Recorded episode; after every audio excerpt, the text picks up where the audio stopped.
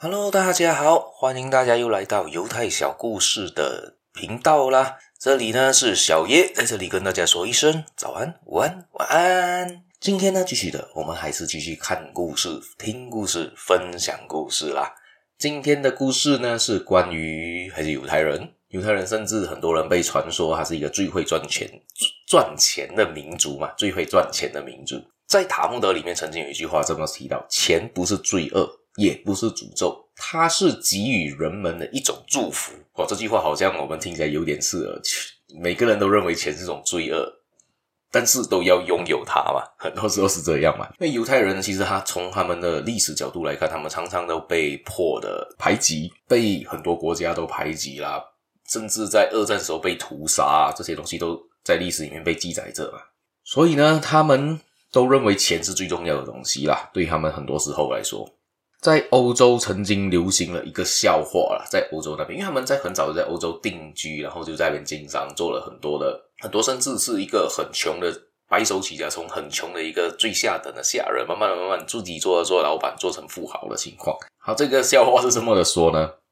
一个犹太职员在一家保险公司里面做得很不错，做得很出色，他的老板就很看重他，想要提拔他去拿一些做一些重要的职务，但是呢，这个老板是天主教徒，他就觉得我要提拔一个犹太人，感觉好像不是很好。我比较希望他是一个天主教啊，我提提拔我自己天主教人才会比较好。对他当下的思想是这样，我觉得有一点歧视啊，这个是 有点歧视。可能犹太人也习惯了这种想法吧，时常被很多人歧视。然后他就他就希望这个犹太的这个职员呢，可以放弃犹太教，改信天主教。所以他就嗯，他就找了当地一个很出名的天主教教父来，天主教的神父，sorry，神父来帮他去劝说，帮他这个呃劝说这个青年改信这个天主教。会晤的地点呢，就安排在这个老板的办公室里面。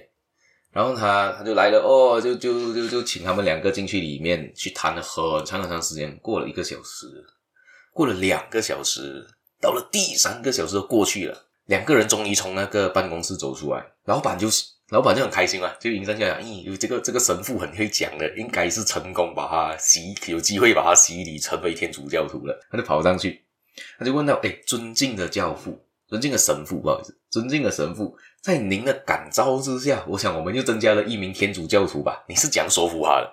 这个这个神父呢，就一脸的感觉有一点尴尬，然后又不知所措了，就对着这个老板说。很遗憾，我们没有，我们没有多得到一位天主教徒。相反的，你多了一个保单。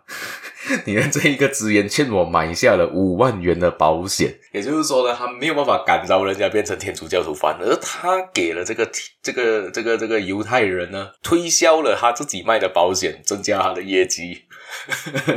这个是这个是一个搞笑的笑话啦。所以全世界很多人都对犹太人很嫉妒。但是又很佩服他们这个无人能及的这个赚钱能力啦，还甚至有人变出了仇恨嘛，就好像呃早期的希特勒啊，他们那时候，所以他们有几句的说法啦。西班牙人就曾经说到，真正的犹太人会从稻草里面找出金子来，而德国人会说犹太人和妓女的要要价都很高，波兰人会说讨价还价要像犹太人，付起账来要像基督徒。